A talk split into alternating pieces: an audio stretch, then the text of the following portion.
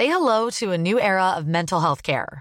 Cerebral is here to help you achieve your mental wellness goals with professional therapy and medication management support. 100% online.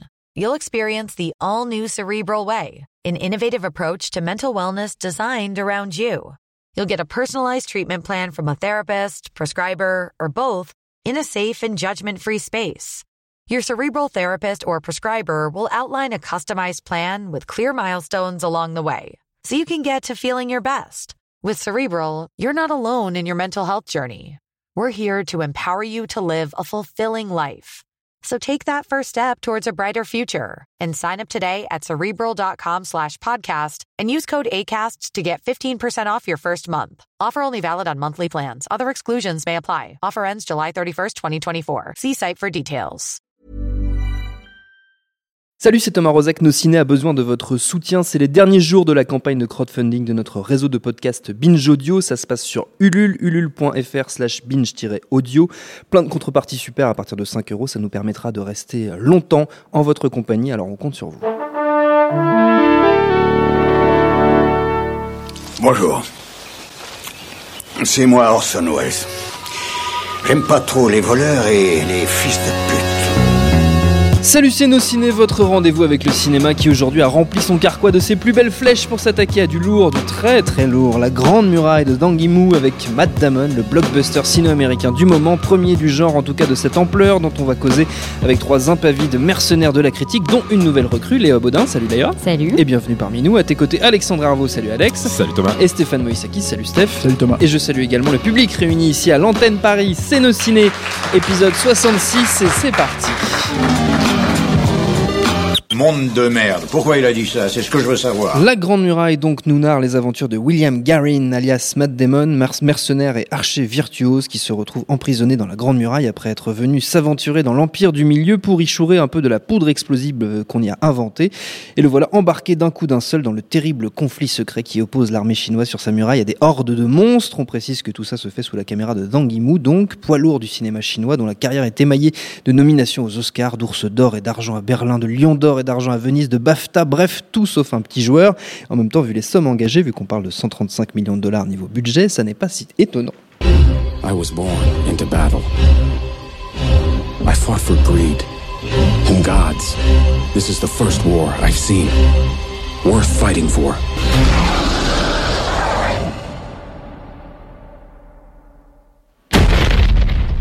Au casting, on retrouve également Willem Dafoe, Pedro Pascal qu'on a vu dans Game of Thrones et quelques acteurs chinois quand même. Citons par exemple la très talentueuse Jing Tian qui vraiment moi je trouve s'en sort pas trop mal et Andy Lau qu'on a vu dans des gazillions de films notamment dans la trilogie culte Infernal Affairs évidemment. Quel regard on porte sur cette grande muraille autour de la table? Moi j'ai trouvé ça euh, kitscho nanardeux au possible mais je vais vous laisser en parler. On va commencer avec Léa. Tiens, honneur au nouveau Léa, qu'en as-tu pensé? Alors c'est assez compliqué pour moi de parler de ce film parce que j'ai trouvé ça extrêmement déstabilisant. Euh, j'ai hâte de, de savoir ce que vous en avez pensé de votre côté parce que j'ai plutôt décidé de prendre le parti pris de le défendre, même si c'est un peu compliqué parce que selon moi c'est quand même assez proche du nanar en effet. Mais euh, en même temps, euh, il y a quand même euh, des choses du point de vue de la mise en scène qui sont intéressantes. Et puis, j'ai décidé de me laisser emporter par le film et de faire un peu abstraction de, des nombreux défauts parce qu'il y a quand même pas mal de choses qui sont. En fait, c'est un film tellement hybride que j'étais quand même assez perdue et je suis, je suis toujours un peu perdue, donc euh, je, suis, je suis curieuse de savoir ce que vous en avez pensé. Bah bon, Stéphane, vas-y. Bah oui, c'est un film hybride parce que c'est un film qui a été pensé pour le marché euh, chinois. Mhm. Parce qu'il faut, bon, quoi, pour juste pour remettre un peu de contexte, ce qui est peut-être pas forcément évident quand on va voir le film euh, aujourd'hui, un Matt Damon dans un film chinois, qu'est-ce qui se passe?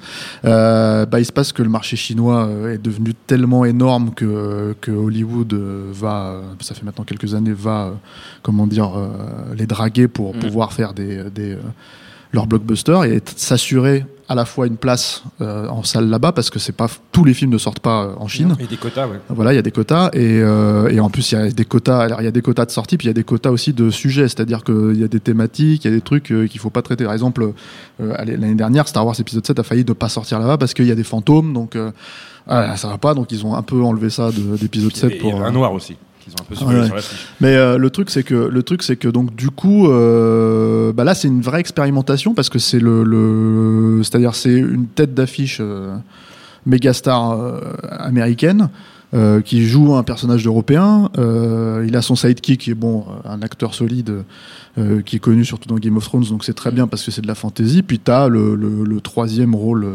comment dire, enfin qui n'est pas le troisième rôle dans le film, mais qui est le troisième rôle occidental, qui est William Defoe, qui est qui est bah, le, le, le fourbe euh, Oui. que, tel que William Defoe le joue depuis euh, 30 ans au cinéma quoi. Donc le, le truc c'est que là où c'est euh, une expérimentation, c'est que tu sens enfin moi le problème que j'ai avec le film, c'est qu'on sent l'aspect euh, hybride et, et moi je dirais même c'est une créature de Frankenstein un peu parce que en gros euh, T'as l'impression que les types, se- enfin, t'as l'impression que c'est des Américains qui se demandent, euh, ok, alors qu'est-ce que les Chinois aiment voir? C'est quoi les, euh, les ces dix dernières années C'est quoi les cartons, euh, comment dire, en Chine? Et du coup, tu te trouves avec, tu te retrouves avec tout. Alors, t'as des plans du Seigneur des Anneaux, littéralement dedans. T'as des plans d'Avatar, t'as des plans de World War Z, t'as des plans de. Et du coup, c'est n'importe quoi en fait. Il y a, il y a y a tout parce que alors, il faut aussi remettre ça en contexte. Euh, la Chine, euh, le, le public chinois est friand de fantasy. hein. Il y en a eu, il y en a depuis des années. Euh, Tsuyark en premier lieu. Bien sûr. Et Zhang Yimou, c'est pas à la base un réalisateur euh, de fantasy. Alors il a, certes, on, les- on le connaît pour le grand public, le connaît éventuellement pour Hero, euh, le secret des poignards volants, ce genre de choses. Mais avant, c'était quand même épouse et concubine, donc c'est quand même Oui. du, du- du bon drame, euh, comment dire, euh, Calibré pour intimiste. Cannes. Non, non, moi, moi je trouve ça plutôt pas est- mal. il a été, tu vois, épouse et concubine, voilà. plein de fois. Mais euh, c'est c'est vraiment C'est le. pas trop son, son voilà. terrain de jeu normalement. Voilà, donc le truc c'est que tu le vois passer de ça à, à, comment dire à la, grande muraille, c'est c'est assez c'est assez chaud quoi. Et euh, du coup voilà, le, le- le truc du film c'est que c'est un film qui ne se serait jamais fait de cette manière-là s'il n'y avait pas eu l'ouverture au marché chinois. Euh, donc du coup, euh, ouais, c'est une expérimentation qui est, euh, à mon avis, euh, qui se retourne un peu contre eux parce que le problème c'est que le film n'est pas aussi, ne rapporte pas autant de thunes que prévu euh, euh, en Chine. Euh, là, Il sort bon, le 17 février, je crois, en- aux États-Unis. hein. On est les premiers en Ouais, Europe à l'avoir. ouais. Il est sorti par contre, il est sorti en contre, il- décembre en il est Chine. sorti en Chine et les résultats sont très Bah, mauvais les résultats, ça va. Et le film, il a fait 180 millions, donc c'est pas non plus euh, une, une catastrophe. Ouais, quoi. mais sur Mais les- 135 millions de budget, ça fait pas une énorme plus-value. c'est surtout qu'en fait, euh, comme euh, le gouvernement a un peu son mot à dire là-dessus, euh, les mecs espéraient faire des chiffres, euh, les Oui. chiffres de Warcraft ou de ou de ou de, de, du- de The Mermaid en fait. Mm. Donc, et c'est pas le cas.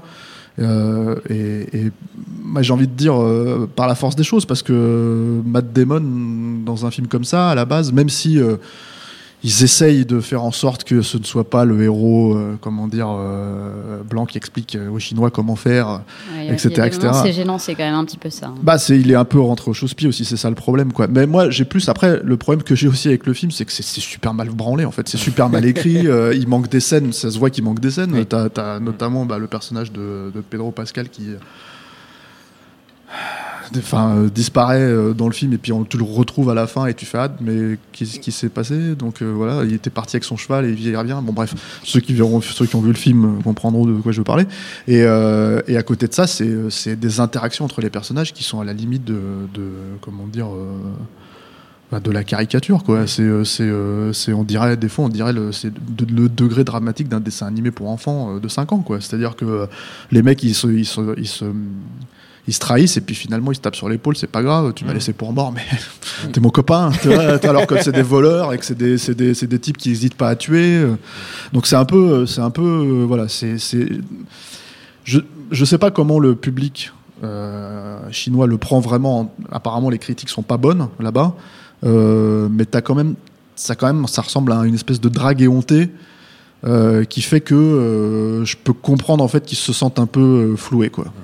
Alexandre. Alors moi, je retrouve hein, pour revenir sur les deux choses qui ont été dites par mes camarades ici. Alors pour revenir sur ce que disait Léa, où elle disait qu'elle était un peu dans un entre-deux, euh, pas trop savoir sur quel pied danser. Moi, ça m'a fait ça clairement à une scène dans le premier quart du film, euh, qui est la scène où il y a la première démonstration, la première bataille, la première démonstration de ce que font euh, chaque chaque corps de, cette armée-là, et où il y a la faction féminine qui se, se, déploie pour voilà sauter dans l'air et aller euh, longer la muraille pour aller bouter du monstre. Euh, c'est fait avec euh, voilà un, mélange de grâce et d'absurde. Enfin, j'ai ri un peu aux éclats dans la salle de cinéma pendant cette scène-là, mais c'était pas un rire genre nanardeux, tu vois, un, rire moqueur que tu peux avoir quand tu vois un truc euh, euh, totalement what the fuck et raté, parce que c'est foncièrement, enfin plastiquement, esthétiquement, c'est pas raté. Les, effets spéciaux, en partie signés par ILM, sont quand même assez assez bien torchés, euh, surtout comparé justement à une production 100% locale comme The Mermaid de Stephen Chow, qui est infiniment supérieur sur un point de vue euh, cinématographique, narratique, mais qui avait quand même des des, des, plans qu'on aurait dit fait sur une version de, de Photoshop euh, 95. Et, et, et donc là, il y a une grâce et en même temps un côté ridicule parce que bon, euh, ça se justifie pas, ça se justifie pas forcément trop. Moi, c'est le moment du film où j'ai voilà hésité. Je me dis, est-ce que je vais me foutre de la gueule du film pendant les l'heure et demie qui reste à passer ou est-ce que je vais me laisser prendre? J'ai plutôt eu tendance à, me laisser prendre par l'histoire, mais avec là pour le coup, je reviens à ce que disait Stéphane, ce côté euh, effectivement où les personnages n'ont absolument euh, pas forcément de sens, où un coup on se fait la gueule, un coup on dit qu'on est gentil copain, on se tape sur l'épaule. Et effectivement, il y a ce côté délire de euh, jeu d'enfant dans un bac à sable où on aurait des figurines et, et- et- et c'est c'est exprès que je dis ça parce que le fait que les, les, les, les militaires, enfin en tout cas les soldats chinois aient tous leurs costumes différents, de couleurs différentes selon leur, leur appartenance. Alors ça c'est les fantassins, ça c'est les archers, etc. Euh, alors au début de manière très cynique, je pensais qu'ils avaient mis des couleurs différentes pour que les spectateurs occidentaux euh, puissent euh, différencier les asiatiques. Euh, mais à mon avis, je pense qu'il y a, il y, a, il y a- il y a sans doute C'est un, bien. Fait que pour toi, en fait. Il y a- il y a Ils sans doute- que pour toi, non, non, non, non, non, mais moi, Ça a c'est- il y a- 10 minutes pour une blague raciste. Non, non, non. c'est vachement Je- bien. t'es retenu. Non, hein. non, non, mais je, je, je disais pour certains occidentaux. Euh, mais en fait, je pense que c'est la plastique même, le- le- la matière même qu'on voit à l'écran et qui rappelle d'autres films avant, parce que c'est Weta Workshop, la boîte de Richard Taylor, le comparse de Peter Jackson en Nouvelle-Zélande, qui a fait les, les- les costumes qu'on voit. Et ça évoque évidemment beaucoup de choses qu'on a déjà vues dans les, Hobbits et les hein, Anneaux, les elfes du Seigneur des Anneaux. Et et il y a un côté, mais littéralement, quand tu le vois à l'écran, euh, t'as l'impression de voir des figurines. Et le fait que la plupart des acteurs jouent avec une expression en bois euh, rajoute encore plus le côté figé. T'as vraiment l'impression que Sang Yimou, voilà, il fait mumuse avec ses, avec ses jouets. Euh, sinon, quoi, quoi d'autre sur le film? C'est un film qui a été marqué euh, dès la première sorte, dès la sortie de son premier trailer par des, des accusations en, en, en whitewashing, donc c'est-à-dire, voilà, oh mon Dieu, c'est un, un, blanc qui va venir euh, apprendre la vie aux, Chinois. Il y a des moments comme ça, effectivement, un peu gênants dans le film, mais globalement, quand même, plus de 90% du, du, du temps dans le film, que ce soit dans les interactions entre personnages occidentaux, asiatiques, etc., finalement, c'est Chinois qui, qui apparaissent comme euh, les, les sages, comme les savants, euh, ne serait-ce que pour la maîtrise euh, technique de la poudre explosive, etc. Euh, et les deux, les, les deux personnages blancs apparaissent pour les, pour, pour, pour, pour des cons, euh, euh, voilà, des paillards, un peu des mecs, des mecs qui, qui, qui sont là juste pour la thune, qui sont pas si futés que ça. Euh, à la limite, si on devait faire une accusation un peu d'indignation, ce serait pas du, du whitewashing, mais c'est du American washing, parce que notre père Matt Damon, euh, plus ricain, tu meurs, euh, est censé faire un anglais. Si L'accent on- britannique laisse à désirer. avec hein. un accent britannique extrêmement chelou. Pedro Pascal de, de Game of Thrones et Narcos est censé faire visiblement un espagnol, en jugé par la scène improbable de Tauromachi contre une bestiole qu'on peut voir sur la Grande Muraille. Le mec vient du Chili. Euh, ils auraient pas pu prendre euh, Javier Bardem et euh, Tom Hiddleston ou euh, Cumberbatch, des le truc, le, truc aussi, c'est que le, le film, de toute évidence, maintenant qu'on l'a vu, c'est- il s'adresse pas au public américain. C'est-à-dire, éventuellement, ils sont là pour une porte d'entrée, pour une coprod. Euh, maintenant, je pense qu'ils ils, ils s'attendent pas à faire des chiffres euh, monumentaux. Et d'ailleurs, enfin, je veux dire, même en termes d'enjeux, parce que le truc, c'est qu'ils se- donc le- ils se battent contre contre des créatures, les Taote, je crois, c'est ça, voilà, qui euh, qui euh, qui qui ont un espèce de fonctionnement de horde et qui fonctionnent avec des, des ultrasons. Et le truc, c'est qu'il est dit, euh, alors ils sont à 100 lieues de de, de la ville. Euh, mais alors, s'ils dépassent la ville, ils- Ils vont conquérir le monde. le monde. Et là, tu te dis, mais en fait, c'est une phrase qui a été rajoutée pour, pour, pour que les ricains en aient quelque chose à foutre, quoi. Parce que c'est pas possible, en fait. Qu'est-ce que, le, public américain va se dire, ah bon, j'ai pas envie de, moi, je m'en fous, ce qui se passe en Chine, tu vois, bref. Donc, euh, enfin, façon de parler, mais t'as l'impression, le, problème, c'est que c'est un truc qui est hyper calibré. Tu parlais de The Mermaid et de la façon dont les effets spéciaux étaient faits. Moi, je, je vais mettre une, une distinction là-dessus. Il n'y a pas un plan, pas un plan dans euh, la Grande Muraille qui m'est euh, épaté, en fait. C'est, en fait, ils sont peut-être finis, les plans, mais ils sont, euh, comment dire, enfin, je veux dire, tu les as vus, tu, tu, on parlait des deux, enfin, on parlait de, de Weta, on, on parlait des, des elfes, mais t'as carrément des, des scènes, en- des mo- moments entiers repompés aux, aux deux tours, quoi, Euh, des trucs comme ça. Donc le truc, c'est que c'est extrêmement calibré. Euh, ça te fait peut-être une chouette bande-annonce ou je sais pas quoi, mais voilà, c'est à la, la différence de, de, de Stephen Chow, qui pour le coup est un vrai, euh, comment dire, inventeur de forme. C'est-à-dire que même s'il se rate, euh, et il s'est toujours raté plus ou moins dans les effets spéciaux, t'as plein de plans, plans problématiques dans, dans Shaolin Soccer ou dans, dans Kung Fu au sol, c'est des plans que t'avais jamais vus nulle part ailleurs. Par contre, même s'il avait des sources d'inspiration, évi- évidemment, de la même manière, tu sentais qu'il avait vu Matrix, tu sentais qu'il avait vu des, certains trucs, il a essayé de créer des, des- des- de prendre ces trucs-là et de les pousser jusqu'au bout. T'as ça dans The Mermaid aussi, je trouve. Là, c'est vraiment, c'est vraiment tout le problème du film, c'est qu'en gros, euh, je pense que même pour les Chinois, en fait, c'est, je pense que le public chinois, ça va se dire, mais euh, ouais, je l'ai déjà vu ce film quelque part, même si, euh, voilà, c'est, c'est, euh, ça se passe. Moi, euh, ce qui m'a, ce qui m'a Léa. intéressé, euh, notamment dans la, dans la mise en scène, c'est la manière dont, est, dont sont filmées les entrailles de la muraille, en fait. Je trouvais qu'il y avait quand même une. euh, alors, les mouvements de caméra sont assez impressionnants.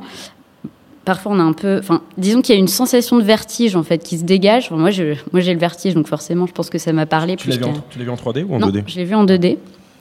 Et, euh, et en fait, j'ai eu cette sensation de vertige pendant tout le film.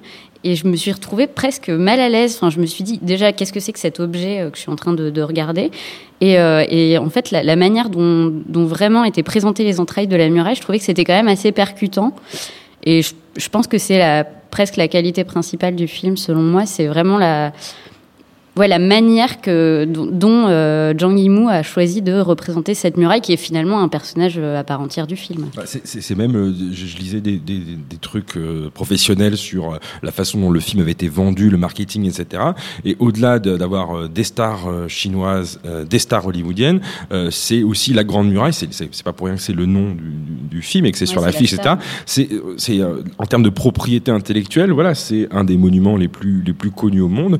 Et, euh, et, et du coup, ils ont exploité ça parce que n'importe quel, même euh, ricain teubé du fin fond du Minnesota, a, vu ça en cours, d'histoire. Donc c'est la petite, c'est pas une adaptation de, comics book, de, de, jeux vidéo. Euh, c'est euh, voilà, la Grande Muraille, c'est le truc que tu connais, donc il va falloir l'explorer. Et je suis un peu d'accord avec toi, c'est-à-dire que moi, la Grande Muraille, j'ai jamais eu la chance d'aller en Chine, donc je ne connais pas euh, personnellement. Mais on a toujours des visions externes, extérieures du bâtiment, et je sais même pas à quoi ressemble l'intérieur. Ça se trouve, ça n'a absolument rien à voir avec ce qu'on. Probablement d'ailleurs. Il n'y a pas de monstre hein, autour de la grande Vous êtes sûr Ouais, je suis Vous êtes sûr. Il n'y a pas. William Defoe qui erre comme William ça euh. Euh, Moi, c'est- Ok. enfin, clairement, c'est pas les monstres qui m'ont terrifié parce que j'ai trouvé quand même globalement assez laid, comme euh, les trois quarts de- des effets du film. Mais euh, vraiment, la, la muraille, c'est un truc qui m'a euh, qui m'a complètement terrorisé pendant tout le film. quoi. Ça n'a pas terrorisé C'est pas supposé être un Non. Stéphane n'a pas eu peur. Je pense qu'elle fait référence aussi à certains plans. Il y a les trucs où ils lui apprennent à, à faire le saut, là où il y a des, des, des, des vues en, en plongée et en, et en, en grand angle. Donc forcément, ouais, c'est. c'est- Mais même les, Moi, je l'ai pas vu en 3D tous non ces plus, plans mais- où on voit euh, tous les hum, tous les soldats à l'intérieur s'activer pour euh, faire Mm. fonctionner le euh, préparer les, les boules de feu, ce genre de trucs là. C'est il y a quand même pas mal de mouvements de caméra qui sont toujours très ascensionnels dans les mouvements et, et du coup ouais, il y a vraiment enfin moi le, mot que je retiendrai c'est vraiment vertige. C'est-à-dire que ces scènes-là, elles évoquent pour moi les, les, les, les, films, les scènes de Swashbuckler, les films de pirates où on voit les gars qui savent faire dans la soute pour euh, charger le canon, etc. Sauf qu'en général, par définition, bah, sur un bateau,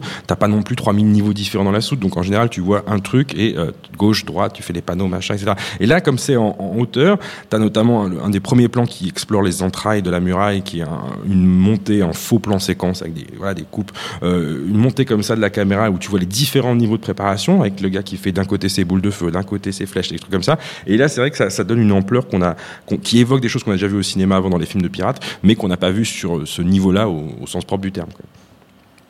Ouais. C'est beau. Ouais, ouais, ouais, ouais, ouais, ouais. Et puis il y a aussi, Non, il y a aussi la, la scène finale où on, Vous donnez du mal pour défendre ce film, Oui, je trouve quand même. c'est un, film, petits amis. c'est un film bourré de chinois orgueilleux et de montgolfières. Enfin, moi, je trouve que c'est un film qui gagne quand même à être vu parce que c'est un ovni. Enfin, c'est un, truc. Enfin, moi, je m'attendais pas du tout à ça. Je m'attendais à rien en fait. Je- J'avais même pas regardé la bande-annonce. Et du coup, je me- enfin, je m'étais dit, euh, Zhang Yimou, ça va être une, une espèce de fresque historique. euh, en fait, pas du tout. C'est Ah oui, complètement ouais, ouais. fantaisie. Toi, t'es vraiment rentré, tu t'es dit, ça va être un croisement entre euh, épouse Ah ouais, non, et là- concubine. Et, euh, Là, rien, à- rien à voir du tout. Ah oui, c'est pas, c'est pas la même Mais chose. c'est vrai que c'est dommage parce qu'on est quelque part à mi-chemin entre Le Seigneur des Anneaux, euh, euh, Ouais, Tigre et hein, Dragon, et, en fait, c'est vrai qu'on a envie de lui dire, mais choisis ton camp, enfin, Ben, prends de- une De décision. toute façon, quoi. ce problème de cohérence générale, c'est- alors c'est assez bizarre parce que je pense que hum, c'est un bon choix stratégique d'aller chercher Zhang Yimou pour faire ce film-là pour euh, le marché étranger, Hum. parce que ça donne un cachet prestigieux que euh, Tsuyark n'a pas forcément. Non. Et étrangement, parce qu'un un réalisateur comme Tsuyark, il, il- enfin, moi personnellement j'adore euh, Tsuyark, mais Oui. je pense qu'il s'exporte pas très bien parce que pour le coup, lui, il fait des vrais films foutraques et, Mm. euh, et, euh, comment dire, et extrêmement ambitieux. Et Euh, très très asiatique, pour le coup. Pas forcément hyper oh, exportable il a, il- toujours. ça dépend, il a Ah, double ça, team, ça quand dépend des hein. par... Non, mais je parle pas de double team, évidemment. Imbécile. Non, non, mais moi je parle. Non, mais justement, les, les Once Upon a Time in China, euh, pour Ouais. moi, ça passe très bien. Enfin, je veux dire, euh, sauf si t'as pas envie de voir des Chinois qui se tapent, qui se tapent dessus, mais je veux dire. C'est- mon droit. Non, mais, non, mais voilà. Donc, le, le truc, c'est que moi, je pense que c'est assez. euh, ça, si, ça fonctionne, c'est assez universel. Même, je, je trouve ça même dommage, justement, de les cantonner à des, des comment dire, des sorties techniques ou des trucs Mm. comme ça, quoi. Mais le, le, le vrai, euh, comment dire, euh, le vrai problème, c'est que. Euh, Enfin, le vrai paradoxe, c'est qu'un mec comme Tsuyark, je pense, aurait apporté beaucoup plus de. Ça aurait pu être un film footrack de la même manière, mais ça aurait été un film footrack beaucoup plus cohérent et beaucoup plus Mm. organique, en fait, que, que ça, où tu as vraiment l'impression qu'en fait, c'est. Alors, quelle part, quelle part de marché on a là? Là, on a la part de marché Game of Thrones. Là, on a la part de Mm. marché euh, Jason Bourne. Là, on a la part le marché. euh, euh, comment dire euh, Voilà, enfin. euh, Avatar, machin. Donc, le truc, c'est que. Parce que les bestioles, c'est. Voilà, Oui. c'est Avatar. hein, donc, le truc, c'est que. C'est que. hum, du coup, en résulte un film bordélique, un film, euh, un film bizarre, euh, éventuellement, si on veut, euh, mais surtout, moi, je trouve un film cynique. C'est un film assez, assez déplaisant à regarder parce que euh, t'as l'impression que toutes les personnes qui sont impliquées, de Zanguimou à, à comment dire, Matt Damon, en fait, sont là pour draguer euh, le Mm. public de manière assez hontée. Quoi. Alors, le public chinois, le public américain, Je le crois public. qu'au euh, final, il perd tout le monde en fait. oui, c'est c'est le problème, moi, je pense. Enfin bon, euh, ceci dit, ce sera restera une bonne affaire euh, Oui, dans l'absolu. ils et s'en sortiront. Voilà. On va pas les, on va pas les plaindre non plus. Euh, pour terminer, on va prendre quelques instants, les amis, pour les recommandations d'usage. Si possible, on reste dans le cinéma asiatique, mais c'est quand même pas euh, obligé. Tiens, Stéphane, pour commencer. Bah ouais, comme j'ai parlé de Tsuyark, je, Bah oui, je on vais va rester conseiller, sur Tsuyark. euh, Je vais conseiller le, le, le film de fantasy euh, de, de. Enfin, il y en a quelques-uns. voilà, mais je vais dire euh, Zoo. Donc euh, Ouais. voilà que je pense, on- je sais pas si on peut trouver en DVD, je pense, mais Je euh, crois, oui, je mais peut-être pas, peut-être pas en Blu-ray Mm, pas ça c'est le problème aussi avec les films chinois euh, de cette époque-là, c'est que à Hong Kong, notamment, en fait, ils, ils ne, ils ne stockent pas leurs péloches, ils s'en foutent complètement. À la limite, ils ont, ça se trouve, ils ont brûlé, c'est perdu à jamais, quoi.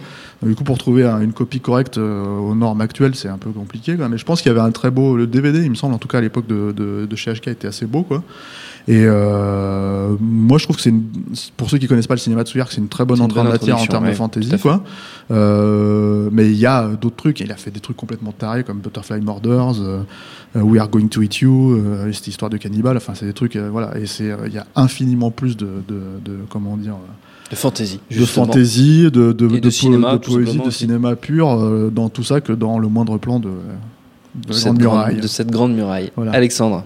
Alors moi je vous conseille les 3 heures de la cérémonie d'ouverture des Jeux Olympiques de Ah oui. 2008 à Pékin. hein. C'était- scène qui, les, qui, les, qui les avait mis Non, c'est pas vrai, c'est pas vrai. Mais, mais cela dit, il y, a des- il y a des rappels de, ce, de cette euh, chose-là. Ça avait été la cérémonie la plus coûteuse de l'histoire des Jeux coûteuse Olympiques. et, et peut-être aussi l'une des plus vues, je crois, en termes d'audience. Mais Mm. il y a toutes les scènes, il y a des plans quand même assez dingues où il y a des joueurs de percussion qui, qui tapent avec des nunchakus euh, dans la Grande Muraille.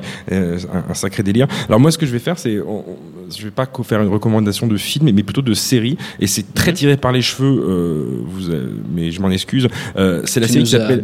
Oui, je vous ai habitué à ça. hein. C'est c'est une série euh, comique américaine. C'est une, série comique américaine qui s'appelle Fresh off the Boat. Le titre français, c'est Bienvenue chez les Wang. Ça doit Wow. être. Ça a été. ça- voilà, ça a été Wow. les, les- les droits de diffusion ont été achetés en France par Sister, mais bon, moi c'est un cousin américain qui me les a donnés par internet. C'est une série ABC et, et, et en fait, c'est adapté d'un, c'est adapté de la, de la- de- c'est adapté d'un bouquin autobiographique d'un, d'un certain Eddie Wang. Euh, et en gros, c'est pour le qualifier, ça se passe dans les années 90, en 95, à- en Floride, à Miami. Et c'est une famille euh, d'origine chinoise qui déménage de Washington à Miami. Euh, Il y a euh, trois frères, la grand-mère, les parents. Pour le faire en un mot, c'est Malcolm in the Middle, enfin Malcolm euh, en version euh, euh, famille chinoise. Euh, c'est hilarant. Et si j'en parle, c'est pas parce que juste les acteurs euh, sont d'origine chinoise, c'est que la- la- l'actrice principale, euh, qui est assez extraordinaire, qui s'appelle Constance Wu, c'était euh, l'actrice qui avait un petit peu souffler sur les braises. à, whitewashing. voilà, à l'origine de la polémique quand la- le premier trailer de la Grande Muraille est sorti sur l'accusation, ouais, on n'a pas besoin de héros comme Matt Damon en Chine, on a nos propres héros, etc. Euh, elle a une indignation qui est parfois justifiée, parfois un peu tirée par les cheveux là- là-dessus. Une fois qu'on a vu le film au final, on, on se dit que c'était pas forcément Ouais, le elle- l'avait pas vu, hein. Et puis surtout, elle l'avait pas vu, elle avait juste vu le trailer. Mais je peux comprendre tout à fait la, la colère qu'elle avait pu ressentir à l'époque. C'est une femme, enfin une actrice qui est vraiment euh, formidable, hilarante, et la série en elle-même vaut vraiment le coup. Donc, euh, soit vous attendez la diffusion sur Sister sous le titre Bienvenue chez les Wang, soit vous allez euh, trouver ça Vous Fresh off the boat. Le cousin d'Alexandre. Léa. Alors moi, je je sais pas exactement pourquoi je suis en train d'y réfléchir en ce moment, mais ça m'a donné vraiment hyper envie de revoir Tigre et Dragon d'Angly, euh, parce que je crois qu'en fait tout ce que hum, Tigre et Dragon a et que n'a pas la Grande Muraille, c'est aller au fond des choses. et proposer des choses entières et notamment euh, donc l'histoire d'amour en Tigre et Dragon est juste magnifique et euh, alors là on a un- une, es- une espèce de semblant d'histoire d'amour euh, qui, enfin, ça va jamais au bout. Et je crois que en y repensant, c'est la, la séquence dont tu parlais tout à l'heure. Avec les femmes euh, qui plongent avec leurs lances le long de la muraille euh, pour aller désinguer les monstres, ça m'a ça m'a fait penser à tous ces plans euh, incroyables de de tigre, de tigre et dragon où où ils volent. Enfin, c'est c'est c'est merveilleux et c'est poétique et voilà faire encore encore un peu plus de poésie. T'as essayé de mater le 2 qui est sorti directement sur Non. Netflix? Moi non plus. Bon, eh ben, et je ne le ferai tenter. pas. C'est- C'est un exercice à tenter peut-être. euh, Pourquoi pas Notre temps est écoulé. Merci à tous les trois. Merci à Jules à la technique. Merci au public qui a fait le déplacement ici à l'antenne Paris. Rendez-vous sur notre site nosciné.com pour retrouver toutes nos émissions, le programme des prochaines, les dates d'enregistrement si vous voulez venir nous voir. Info à retrouver aussi sur binge.audio, le site de notre réseau de podcast Binge Audio. Et puisqu'on en parle, sachez que votre aide est la bienvenue pour nous permettre de continuer notre belle aventure. Ça se passe sur la plateforme de crowdfunding Ulule, ulule.fr slash binge-audio. On a besoin de votre soutien et rapidement puisque ça s'arrête le 20 janvier. C'est la dernière ligne droite pour nous aider. Il y a plein de super goodies en plus, donc c'est tout bénef. N'hésitez pas non plus à laisser une bonne note à ce merveilleux podcast sur iTunes. Ça nous fera très plaisir. En attendant tout ça, on vous dit à très vite. Salut, c'est Mehdi Maizy. Retrouvez nos fun tous les vendredis, le podcast qui donne de l'amour à Kanye West, Michel Berger et Kalash Criminel. Uniquement dans nos fun. 샵